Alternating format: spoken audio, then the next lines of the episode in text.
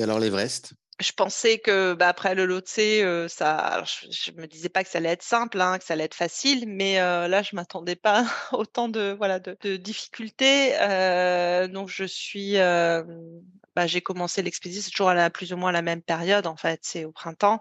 Et donc on commence déjà par une marge d'approche. Enfin, je dis ça pour les, euh, les, les, auditeurs, enfin ceux qui écoutent, qui connaissent pas forcément. On, commence par une marge d'approche, on fait, on, fait donc un trek en fait jusqu'au camp de base, là on s'acclimate, puis après on fait les, rotations donc pour s'acclimater justement. On fait ces allers-retours entre les, camps supérieurs pour, pour que notre corps en fait s'adapte au manque d'oxygène. Et, euh, et c'est seulement après ça qu'on fait euh, le, le, sommet, l'ascension finale. Et, euh, et, en fait, bah, moi, dès le départ, euh, quand j'ai euh, commencé la rotation, donc j'ai atteint le camp 3, qui est à 7002 à peu près.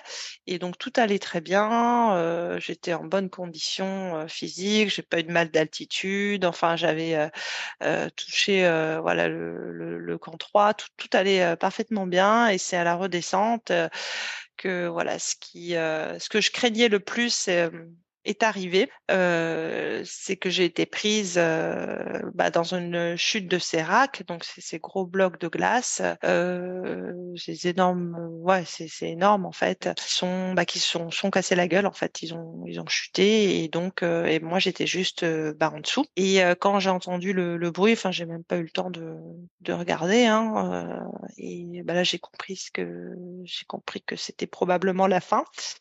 Enfin, j'ai voilà, je me suis dit si je m'en sors là, enfin, je, je savais exactement. Euh, et là, je me suis dit, euh, bah là cette fois-ci, c'est pas c'est pas comme dans les films, c'est pas comme dans c'est pas euh, là ça c'est la réalité là là c'est vrai là c'est ça t'arrive Oriane c'est pas c'est pas ce que tu as anticipé que qui pourrait se passer non ça arrive vraiment et en fait je me suis dit ben c'est c'est la fin quoi. Enfin, je je vois pas comment je peux m'en sortir.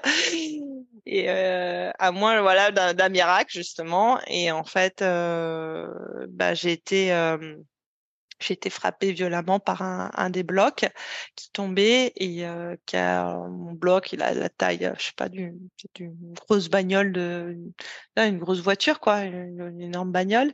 Et puis bah j'ai été euh, frappée par le, le, bloc et j'ai été euh, projetée en fait et, euh, et là le bloc m'a frappé sur la, bah, sur le côté gauche.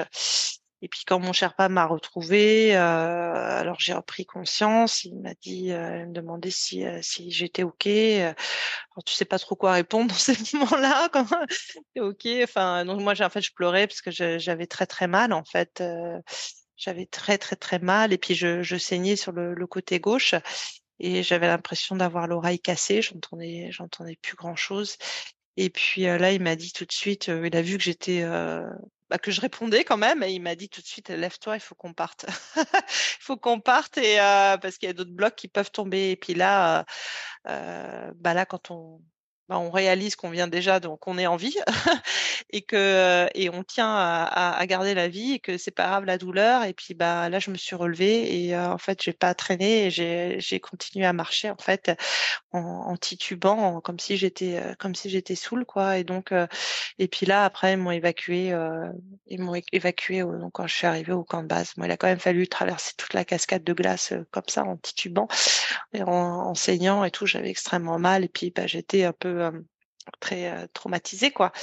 Euh, mais voilà, et c'est pour ça qu'après, bah, quand on quand on commence son expé avec ça, euh, c'est pas c'est pas évident, c'est pas évident de voilà de, continuer.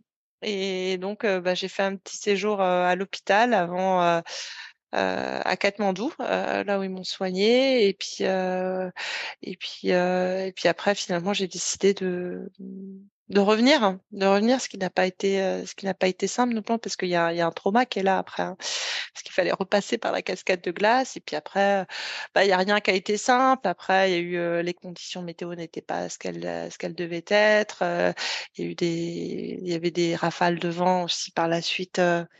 À, entre le camp 3, le camp 4, à, à rafale à 100 km heure. Donc après, tout a été retardé. Finalement, je, j'ai j'ai j'ai je suis restée 3 jours dans la zone de de la mort, ce qui est enfin à plus de 8 000 mètres, ce qui n'était pas du tout prévu, heu et donc forcément, ben, j'avais pas l'oxygène qui fait pas assez d'oxygène aussi, heu et puis, heu, après j'ai eu des gelures, enfin bref et puis, je me suis cassé le le pied en à la redescente, il a fallu quand même continuer donc enfin voilà, il y a eu plein de plein de soucis et ça a pas rendu l'expé, facilement enfin facile quoi et donc heu, je me dis: «Il y a aucun 8 000 qui est simple, hein». Je me dis: «Alors j'ai pas fait le K2, j'ai pas fait, heu, ouais, j'ai pas fait l'Annapurna et cetera, mais chaque montagne a ses difficultés puis tout dépend en fait, heu heu, bah, des facteurs, de ce qui nous arrive, de notre chance, de notre préparation, enfin voilà, c'est pas il y a rien d'acquis et il y a rien de simple, hein, donc l'Otse, Everest ou d'autres, voilà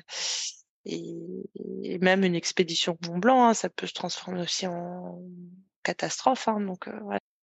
Entre le moment où tu t'es pris le sérac dans la figure et le moment où tu as atteint le sommet, il s'est passé combien de temps? Alors j'ai eu le j'ai pris le sérac dans la figure, heu, le 28 avril, donc ça c'est la la la Mmh date aussi qui marque. et le au sommet, j'étais au sommet le 17 mai. Et donc en fait, je suis restée une dizaine de jours à Katmandou. Et après je suis finalement revenue au camp de base, heu et puis, heu, ça a été une décision mais après on s'est encore une fois, voilà, il y a personne qui peut nous dire, heu, quoi faire, il y a pas de bonne ou de mauvaise décision mais moi, en tout cas, moi, je bah, je me suis écoutée puis c'était la décision à prendre. Je voulais, heu, je voulais continuer cette expédition et voilà, je c'était mon rêve depuis longtemps donc heu, même la peur de de la mort et le trauma, voilà, m'ont pas, heu, c'est l'envie d'aller en haut était était plus forte et donc j'y suis retournée et il s'est passé, bah, voilà, entre le 17 mai et le et le 28 avril donc heu, ouais, à peu près, heu, 3 semaines, quoi.